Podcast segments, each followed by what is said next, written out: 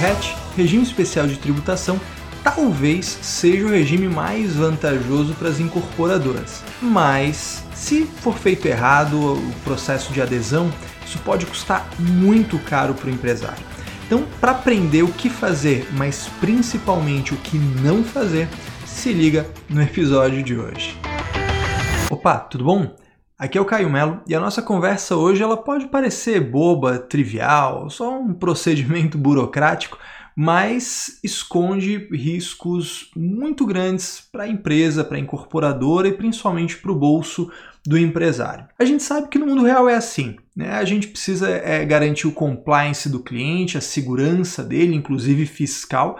Né? Isso é muito importante, não se esqueça disso. E eu estou aqui justamente para isso, para falar de contabilidade de verdade, sem enrolação, indo direto ao que interessa, né? como acontece no mundo real.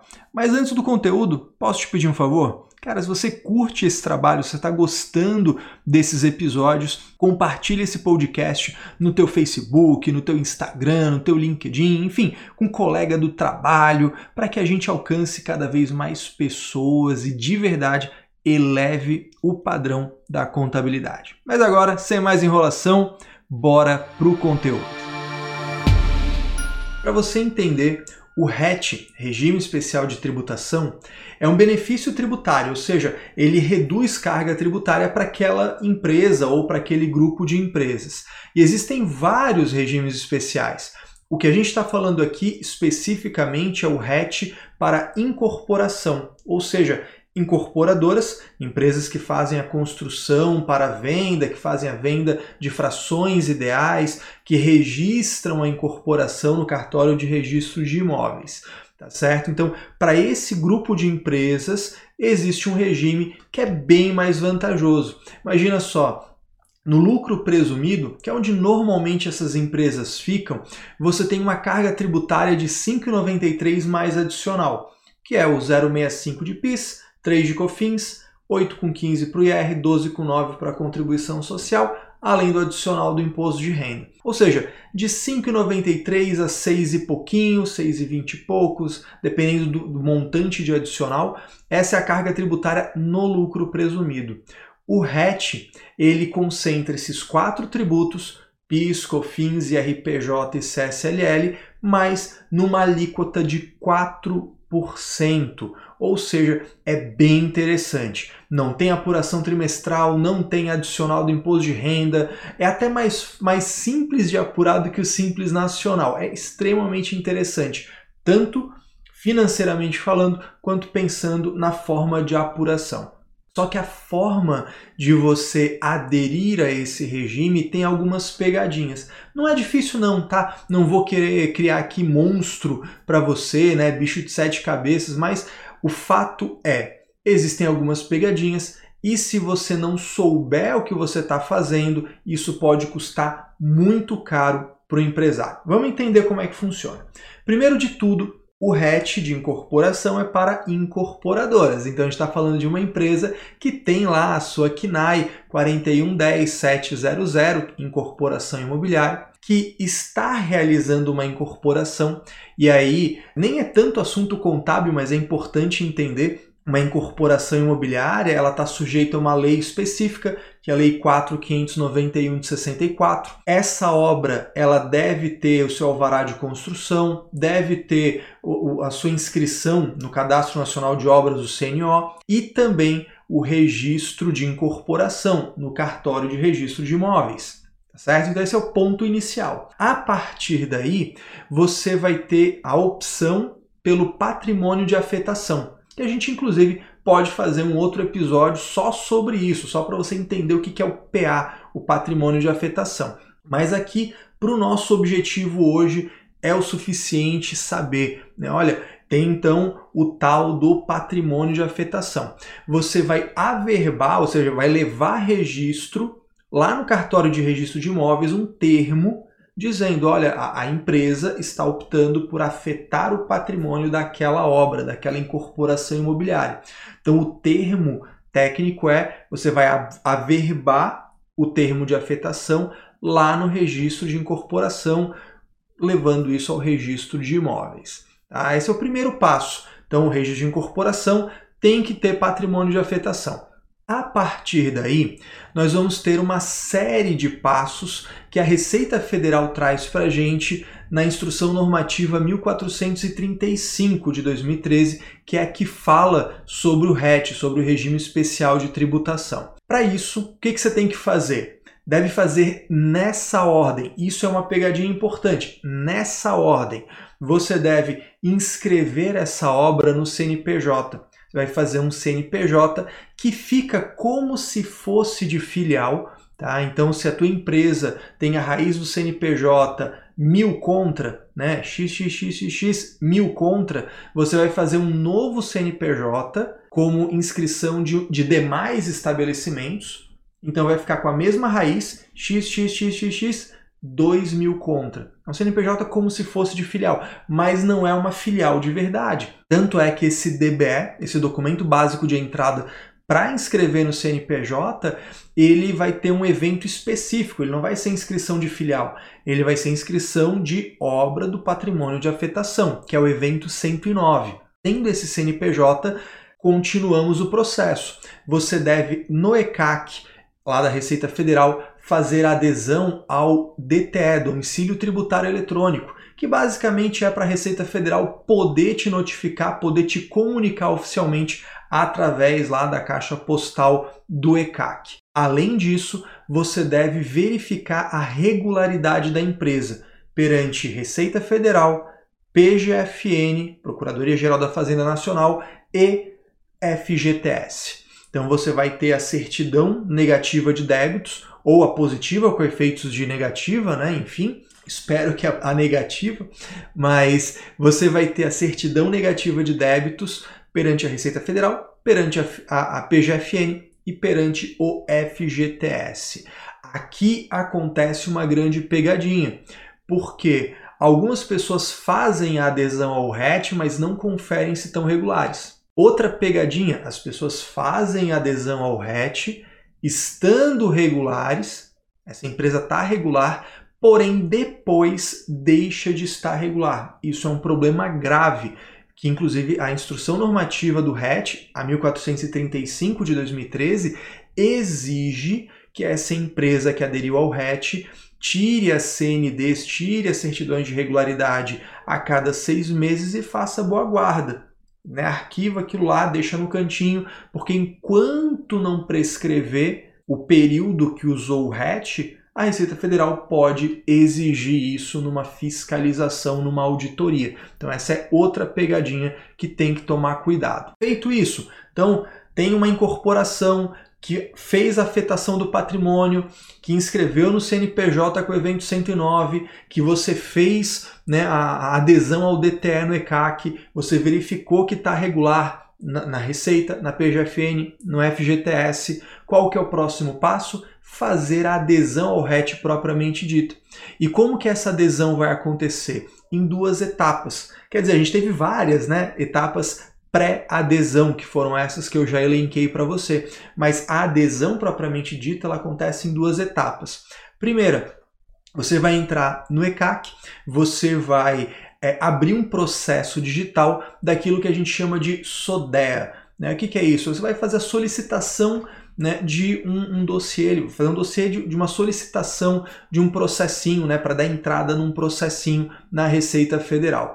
Ali você vai fazer o SODEA de regime especial, escolhendo o regime especial de tributação, o RET, de incorporadoras. Feito isso, o, o ECAC vai processar praticamente que de modo imediato e você vai ter a abertura de uma juntada eletrônica de documentos nesse processo digital importante a gente entender, né? Caio, o que é juntada eletrônica de, de documentos? Que, que coisa esquisita. Relaxa. Isso aí é um monte de palavrinha bonita, enrolada, para dizer o seguinte: vai abrir um lugar para você poder anexar documentos no processo. Então, ao invés de falar anexar documentos, eles resolvem chamar de juntada eletrônica de documentos. É, enfim, né? Fazer o quê? Pois bem, o que que você vai fazer essa, o que que você vai juntar, o que que você vai anexar? dois documentos. Essa é a segunda etapa. Então, primeira etapa, você fez a solicitação e aí quase que imediatamente lá no ECAC vai processar e já vai abrir para você fazer a juntada eletrônica de documentos nesse processo digital e aí você vai anexar dois documentos.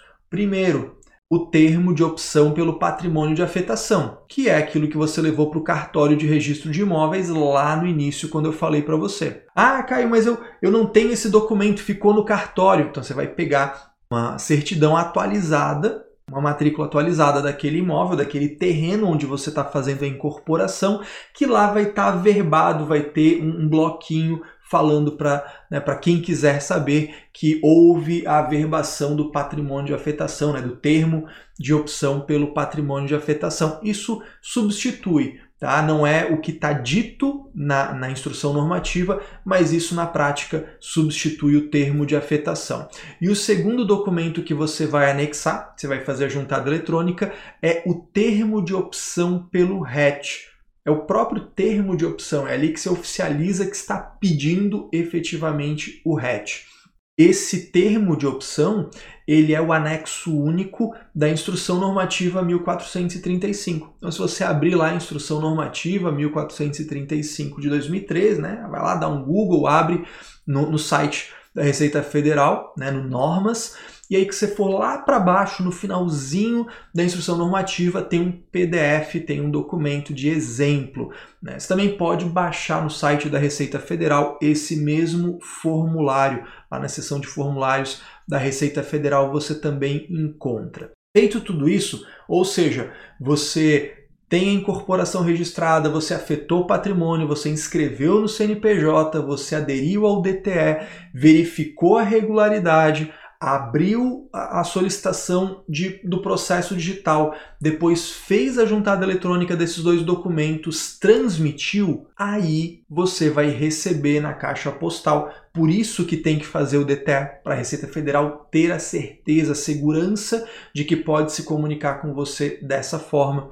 Então, você vai receber na caixa postal uma mensagem de confirmação de que você fez a juntada eletrônica de documentos com sucesso. A partir do mês em que você fez essa adesão, ou seja, que você fez todo esse processo, no mês em que você fez a juntada eletrônica de documentos e recebeu essa notificação que vem imediatamente, a partir desse mês você pode tributar pelo RET. Os recebimentos de vendas de unidades né, que você aderiu ao RET, daquela obra que aderiu ao RET, você pode tributar, pode não, deve tributar não mais pelo lucro presumido, mas sim pelo regime especial de tributação, com uma alíquota maravilhosa de 4%. Simples, tranquilo, né? Agora, além da pegadinha que eu te falei ali da regularidade, a gente vê de vez em quando o pessoal comer bola com outras coisas, né? Por exemplo, a pessoa não fez o processo todo, a pessoa fez a inscrição no CNPJ, como já tem o CNPJ, saiu recolhendo o RET. Pô, tá errado pra caramba, não pode, você não terminou de aderir, você não fez o processo de adesão. Só ter o CNPJ é meio do caminho. Meio do caminho não, tá lá no começo do caminho. Outra coisa importante, já falei, tem que ficar regular o tempo todo, principalmente porque a análise do processo do RET não acontece imediatamente. O que acontece imediatamente é você receber uma notificação de que, ó, recebemos os documentos. Se tudo foi feito direitinho, lá na frente, quando o processo for analisado, vai ser deferido, não tem erro. Agora, se na hora da análise o, o analista lá, o servidor da Receita Federal, observar que você não aderiu ao DTE, vai dar ruim. Se ele verificar que você, a empresa no caso, não está regular, está com débito lá, né, que, que não pagou PIS, não pagou COFINS, sei lá o que, vai dar ruim. O que, que vai acontecer? Ele vai indeferir o processo de imediato? Não, mas ele vai te intimar, ele vai. É como na junta comercial acontece a exigência do processo. Então, o auditor da Receita Federal, o analista da Receita Federal, ele vai travar o processo, ele vai pausar aquela análise e vai te intimar, vai aparecer lá no ECAC para você um termo de intimação. Seguinte, ó, meu filho, minha filha, parada é a seguinte, parece que tem uma coisa errada aqui. Pelo que eu estou vendo, você não está regular na Receita. Pelo que eu estou vendo, você não está regular no FGTS. Pelo que eu estou vendo, você não tem a adesão ao DTE. Ou você não fez a inscrição no CNPJ. Então, como lá na instrução normativa diz que tem que ser feito naquela ordem, eu não posso analisar a tua adesão ao RET. Então é o seguinte, você tem tanto tempo, normalmente são 30 dias, né, 20, 30 dias, que você tem para corrigir, para resolver esse problema. Senão, eu vou dar andamento aqui. E aí o que acontece? Muita gente não olha periodicamente o ECAC, não olha periodicamente os termos de intimação. E aí é que dá o problema. A pessoa é intimada, não resolve o problema, o auditor da Receita Federal segue a análise, verifica, constata que não atendeu todos os requisitos, o que, que ele vai fazer? Indeferimento. E aí deu ruim, perdeu aquele, aquela opção, ou seja, é como se ele nunca tivesse aderido ao RET.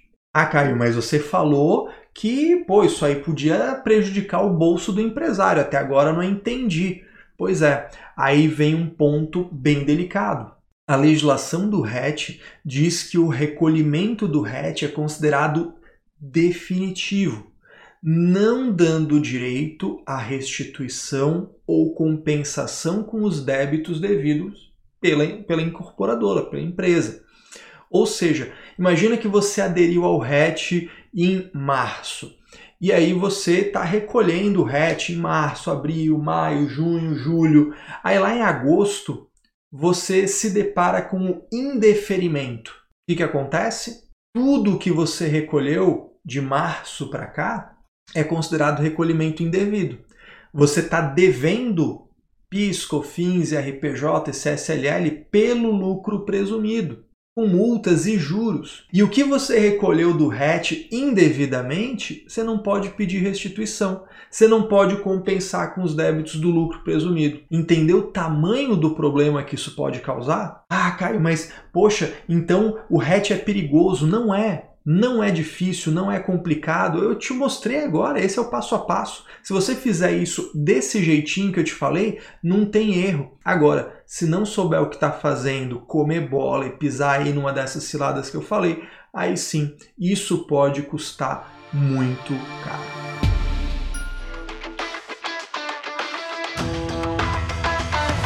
E aí, fez sentido para você? Foi útil? Se foi, deixa eu te falar um negócio. De tempos em tempos, eu abro uma nova turma da formação em contabilidade imobiliária. E assim, sem medo, eu posso te dizer que é o treinamento mais completo desse segmento, falando de contábil, societário, tributário, a parada toda. Se você gostou desse episódio em que eu listei para você os passos para aderir ao RET, imagina só, na formação eu mostro, inclusive compartilhando a minha tela, entrando no ECAC, preenchendo o DBE, fazendo a juntada eletrônica, mostro tudo passo a passo de verdade. Se você quiser ficar sabendo quando abre uma próxima turma e quem sabe se especializar, se tornar um especialista nesse nicho de mercado, faz o seguinte, me procura lá no Instagram. Lá no Instagram eu tô como arroba Caio Pemelo e ali eu coloco dicas, eu dou informações, respondo dúvidas da galera nos stories e também quando abre a turma eu aviso lá em primeira mão, beleza? No mais, fica com Deus, uma ótima semana e bora crescer junto.